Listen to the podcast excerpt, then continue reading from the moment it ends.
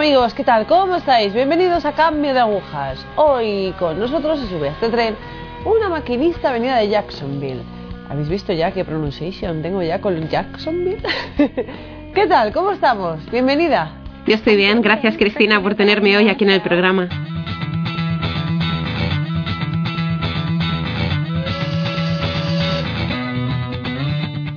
Bueno, cuéntanos algo de ti, tu nombre, de dónde eres, tu familia. Um, my name is Faith Mi nombre es Faith Tomaseki, soy de Jacksonville, Florida. Nací y fui criada en Jacksonville. um, Tengo 29 años, uh, Así que llevo aquí ya un tiempo. Vengo de una familia profundamente católica. Mis padres han tenido una fe muy fuerte desde que yo recuerdo.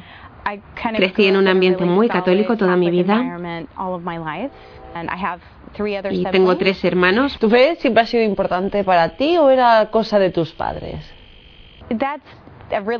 Eso es una buena pregunta.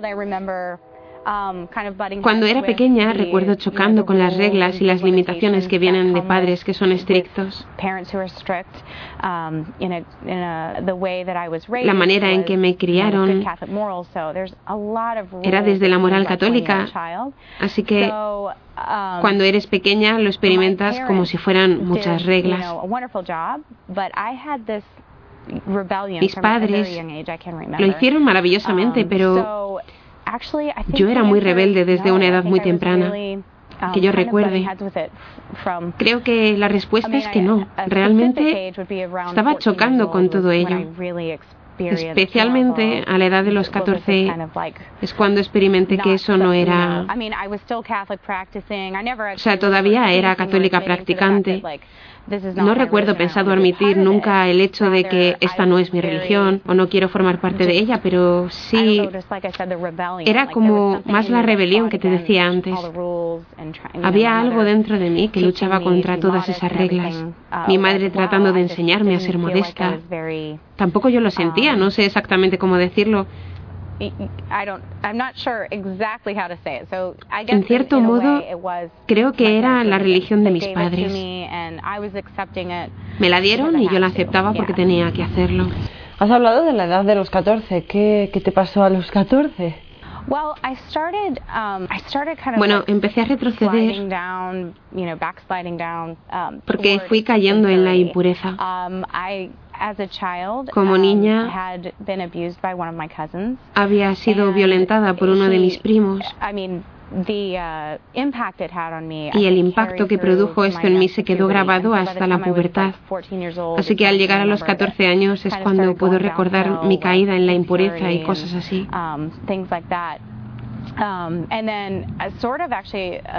Estaba viviendo una doble vida. Iba a la confesión, la comunión y todo, pero también era impura de lunes a viernes. Entonces era como... Me sentía como... Había un conflicto muy grande y yo experimentaba esa doble vida.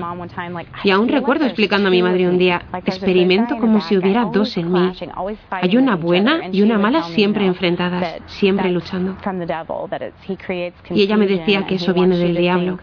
Él crea confusión y quiere hacerte pensar que hay una buena y una mala, pero no. Es tu conciencia intentando luchar contra los pensamientos y comportamientos pecaminosos. Pero todavía no podía luchar contra ello. Porque estaba intentando hacerlo por mi cuenta, yo sola. Estaba intentando ir a la confesión, pero era todo superficial, simplemente pasando por las nociones del catolicismo que había aprendido desde una edad temprana, de ir a la confesión cuando caemos y acudir siempre a la comunión. Cuando era más joven y también después de los 14 años, 15, 16, 20, yo iba a misa diaria. Caía e iba corriendo a un sacerdote. Entonces era un tiempo muy difícil para mí. No llegaba a plantar mis pies firmemente en la iglesia. Yo quería tener un pie dentro y un pie fuera para saborear el mundo. Y eso me dolió más adelante y me vino a atormentar. Ese deseo de, vivir dos vidas, de ser dos personas distintas. No es posible. Y seguramente no en la iglesia. Eso es un poco a donde fui a llegar, a donde llegué. Fui de estar en la impureza cuando vivía en casa de mis padres hasta enfrentarme con ellos tanto. Yo había vivido con mis padres hasta que tenía más o menos 21 años y finalmente me enfrenté con ellos demasiado y me dijeron que no podía vivir así en nuestra casa. Entonces me dieron un ultimátum y a mí no me gustaba la idea de vivir bajo sus reglas y quería hacer lo que yo quería hacer. Entonces finalmente prácticamente me fui de la iglesia, por así decirlo. Todavía intentaba mantener los sacramentos básicos, pero la mayoría de mi vida era vivir en y del mundo desde ese momento en adelante. Era un periodo muy difícil. Me fui de casa, tenía mi propio piso. Mis padres se mantuvieron en contacto tenían un director espiritual y él les dijo, intentad guardar la paz entre vosotros y ella, no rompáis del todo los lazos, recibidla en vuestra casa, pero aseguraos de decirle que su manera de vivir no es aceptable cuando tengáis la oportunidad. Estaba viviendo sola y tenía un novio, estábamos saliendo y no fue una relación buena. Y de hecho yo era la que nos llevó más hacia la impureza e intentando vivir una vida católica a la vez, más que nada para que mis padres no se enterasen de lo que estaba pasando, pero lo sabían. Mis um, padres sabían. Total, la relación terminó. Y salí con un par de chicos más uh, y cuando llegué a los 22 años, Salí por muy poco um, tiempo con un hombre que yo, yo le invitaba a vivir conmigo porque estaba preocupado por la seguridad. Y la verdad es que es una cosa muy tonta y ridícula. No es una buena idea para nadie, no lo recomiendo. Um,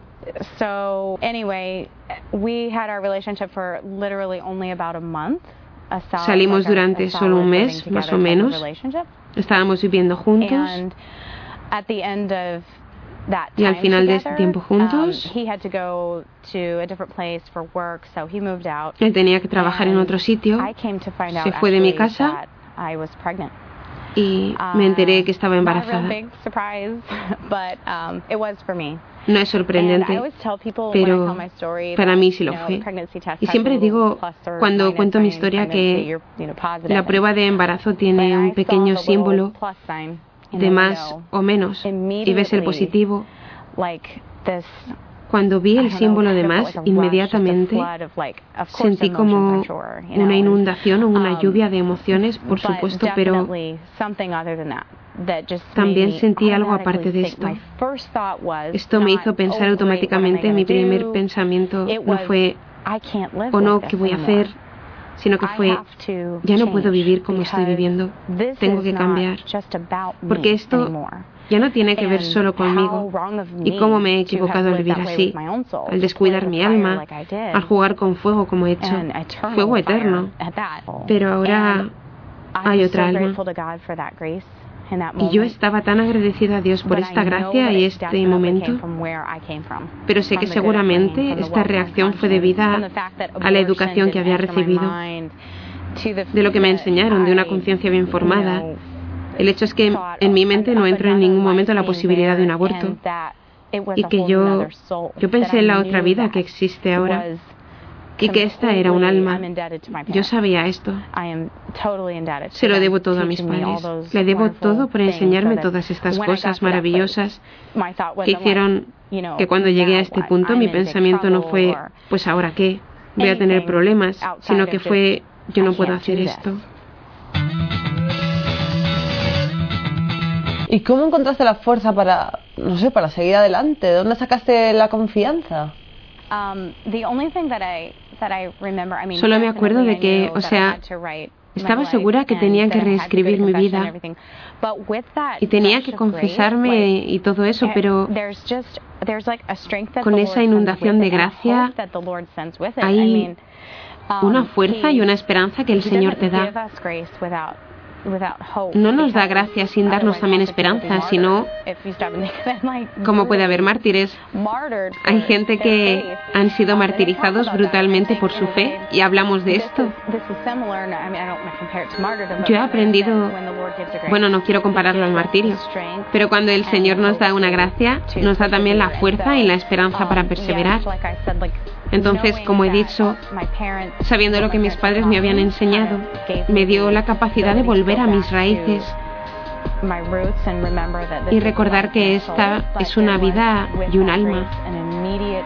Y con esta gracia hubo también una seguridad inmediata de que hay esperanza. Hay una esperanza en una vida nueva. Y la verdad es que a veces llamo a mi niñito mi salvación. Porque si no fuera por él, a lo mejor yo hubiera seguido por ese camino. Si no fuera por este momento de gracia del Señor, yo podía haber aceptado mi embarazo y seguido viviendo mal. Y mi niño hubiera sido expuesto a ese estilo de vida. Y podía haber pasado a otras generaciones un estilo de vida falso. No podemos vivir así. ¿Y qué dirías a la gente que ha caído tan profundamente eh, que están dudando de que Dios les perdonará o no? Pues una vez más lo que me han enseñado. Siempre hay esperanza en Dios. Es un Dios misericordioso y es mucho más misericordioso que esta imagen del Dios justo que tenemos que dice te condeno o te dejo entrar en el cielo. Es más bien un Dios que mira a sus hijos y te ve luchando y te espera. Espera que vuelvas hacia Él. Yo diría, vuelve los ojos hacia Él y no le quites la mirada, sigue hacia Él, porque es tan lleno de misericordia, de amor, que nunca te abandonará. Nunca. Y tenemos que agarrar eso. Pase lo que pase, Dios no nos abandonará. Como Job, podemos perder todo. Y Dios no abandonó a Job. Permitió que Job um, sintiese pérdidas graves, pero nunca lo dejó.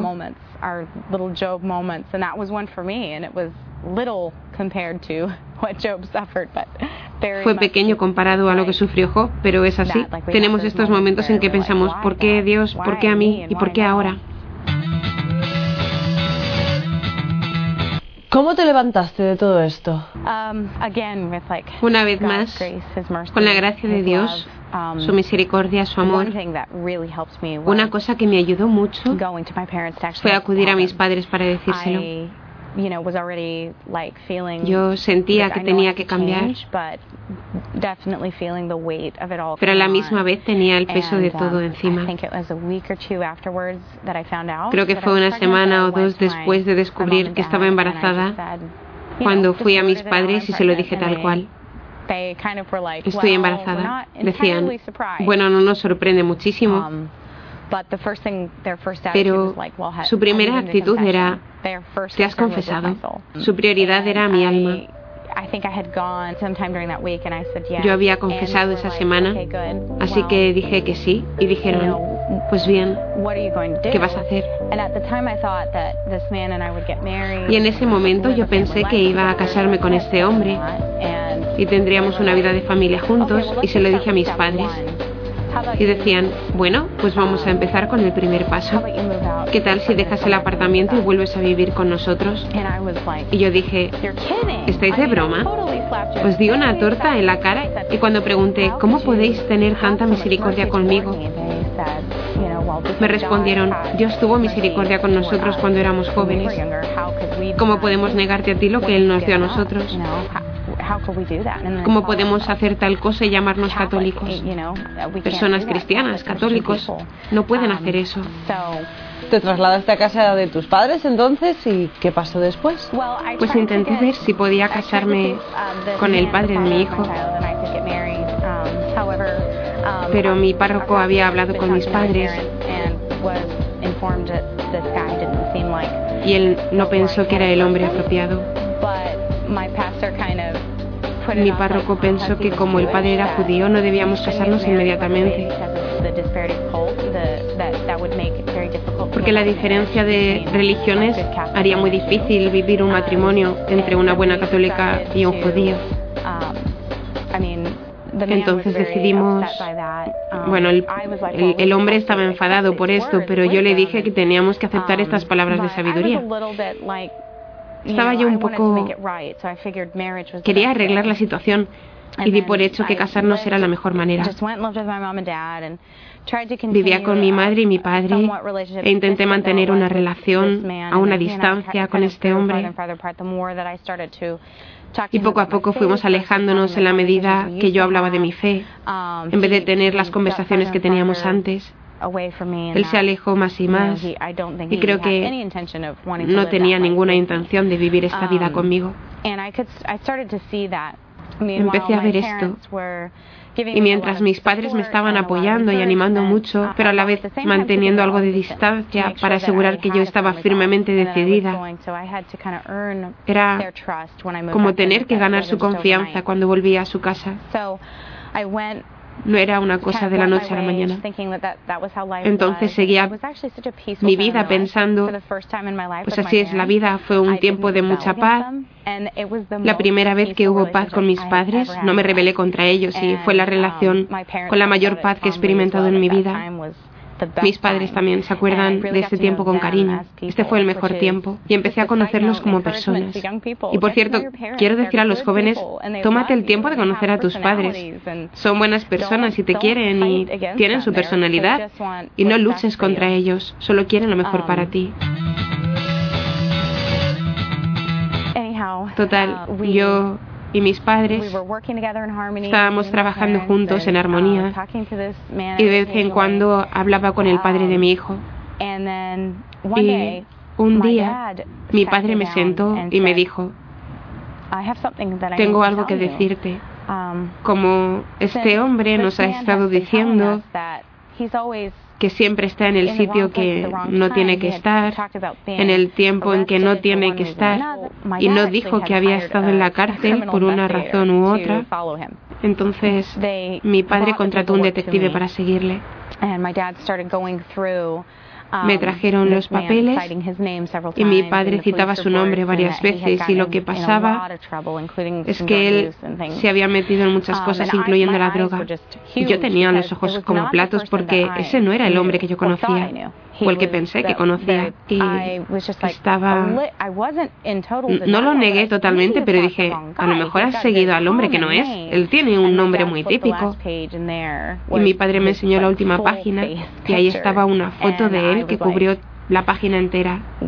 y dije, wow, es él. Esto es una um, locura. Y miré a mi padre y dije, fue un momento más de gracia. Podía haber mirado a mis padres en este momento y dicho, estáis locos, es um, imposible. Pero en vez de eso, me vino a la mente que en toda mi vida, mis padres nunca me habían mentido, nunca inventaron nada. No harían algo así. No son el tipo de personas que inventarían intencionalmente unas mentiras así, que imprimirían una foto para hacerme odiar a este hombre porque no les caía bien. No son así. Entonces era capaz de confiar inmediatamente en lo que me estaban um, diciendo, lo que había descubierto mi padre era verdad. Y una vez más, una gracia total. Doy gracias a mis padres por cuidarme, porque él no es el tipo de hombre con el cual quieres tener una familia. Pensé, ¿ahora qué hago? Y mis padres me dijeron que habían consultado con un sacerdote y el sacerdote les aconsejó que yo debía hablar con el padre de mi hijo y ver si lo negaba o decía que era verdad para ver su reacción. Entonces lo hicimos, le llamé y claro, no es muy sorprendente. Él negó todo, dijo que mi padre estaba loco, qué tipo de persona contrata um, detectives para seguirte y cosas um, así.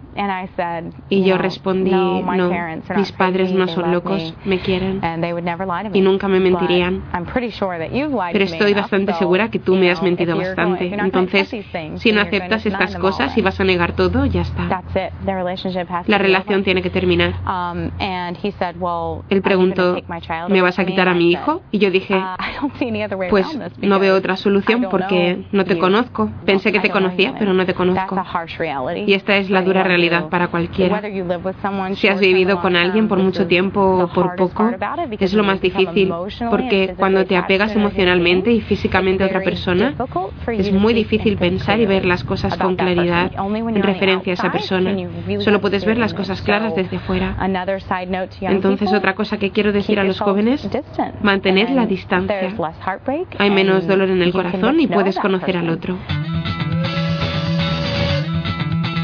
Total, puse fin a la relación e intenté hacer todo lo que tenía que hacer para prepararme para tener un bebé, dejar el pasado atrás y seguir adelante con la ayuda de mis padres.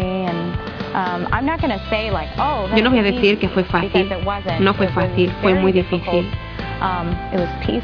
Hubo paz entre mis padres y yo, pero a la vez fue un reto. Me vinieron muchos miedos sobre cómo sería criar un hijo sola, ¿sabes? O a lo mejor nunca encontraré un marido porque he tenido ya un hijo. Hace falta un hombre muy bueno para aceptar un hijo que no es suyo. Es algo raro en esta sociedad. Y no tenía la seguridad de lo que iba a pasar. Tenía preocupaciones sobre mi hijo y nuestro futuro juntos. Pero también desde este momento fue aumentando mi vida de oración. Empecé a ir a misa diaria y a la adoración lo más posible. Fue maravilloso. Me acuerdo de que fui a la adoración un día y estaba de rodillas delante de Jesús en la capilla y dije, me vino otra gracia del Señor si le abres tu corazón a Él, es como que Él quiere derramar sus gracias en ti. Mi padre decía siempre esto, si tú abres una raja, Él te inundará con sus gracias. Es curioso que seguía teniendo esos momentos llenos de gracia, que la gente dice que son tan raros, pero los puedes tener. Solo tienes que abrir el corazón a Dios. Entonces estaba rezando en la adoración delante de Jesús en la Eucaristía y me acuerdo que me viene una sensación y un pensamiento, no necesito a nadie, no necesito otra alma en esta vida más que a ti. Si tengo los ojos puestos en ti, fue ese momento en el que desapareció el miedo de no encontrar a nadie, de no casarme. Estos pensamientos son tan superficiales, totalmente innecesarios, porque tengo a Dios. Y me acuerdo que se me caían las lágrimas después de esto. Fui a casa y se lo conté a mi madre y ella estaba muy contenta. Y lo más gracioso es que conocí brevemente a un joven que llegaría a ser mi marido después, Fred Tomaseki. Um, lo conocí en un retiro del hogar de la madre. Dos semanas después de esta revelación, después de recibir este conocimiento de que no necesito un hombre, lo conocí. Primero nos conocimos más como amigos y esto fue genial. Él estuvo a mi lado durante todo el embarazo. um, y después de que nació mi hijo George, um, continuamos con esta amistad. y más o menos un año después, un año después de que mi chiquitín entró en mi vida, um, Fred me pidió casarnos y nos casamos y este marzo cumplimos cuatro años de casados. ¿Cómo crees que ha influido la Virgen en todo este proceso? Es una buena pregunta. Ciertamente he sentido la presencia de la Virgen en mi vida. Mi madre durante mi embarazo me contó sobre la imagen de Nuestra Señora del Perpetuo Socorro. Y me encanta la historia que hay detrás de esta imagen. Y yo sentí que eso es lo que ella ha sido para um, mí. Cuando era pequeña no la experimenté tanto como después de haber aceptado la gracia de Dios en mi vida. De repente era como tener, um, ¿sabes? Dos madres.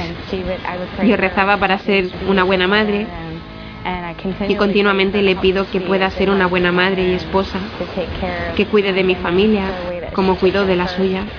Gracias, Faye. Gracias por tu testimonio. Gracias.